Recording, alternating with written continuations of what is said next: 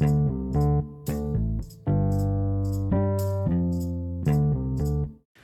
Olá pessoal, tudo bem? Aqui Flávio Costa e nessa semana, como eu prometido, vamos falar de produtividade, o que você pode fazer para aumentar a produtividade ou também o que fazer para evitar que os ofensores atrapalhem aí ou, ou possam influenciar na sua produtividade. Ontem falamos sobre multitarefa, hoje eu vou falar sobre aquela sensação de urgência.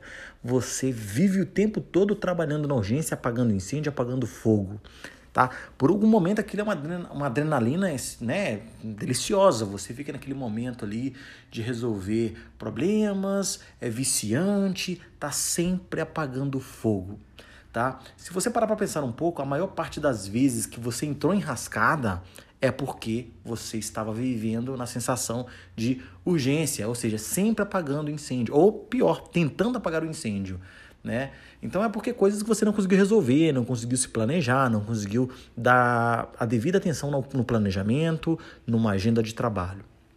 Então, a maioria das vezes também que esse tipo de coisa acontece é porque porque você tem dificuldade de dizer não para as pessoas. Então você diz não e aí você assume mais trabalhos e aí quando você vai ver aquela atividade sua que você estava fazendo, o que, que aconteceu? Começa a chegar a data da entrega. E aí você vai lá, faz isso, faz aquela outra coisa. É a, tem muito a ver com o que eu falei ontem. Ontem eu falei sobre multitarefa. A mesma coisa. Multitarefa você pega um monte de coisa para fazer. Aqui não. Você vive o tempo todo assumindo novas atividades, você dá, tá dando conta das atividades e esquece das outras. Quando você olha para ela, já está em cima da data de entrega, já está muito é, aquém, né? É, tá muito já ultrapassou a data limite. Então você precisa estar tá ali. Você está apagando fogo, apagando incêndio, atuando muito em cima. Às vezes o nível, a qualidade daquele trabalho já não é mais aquele esperado pelo, pelo seu cliente, pelo seu gestor, né? Enfim, pela sua equipe de trabalho. Então, qual é a dica que eu deixo para você? Deixe, né? Para, para de deixar as coisas para a última hora, tá?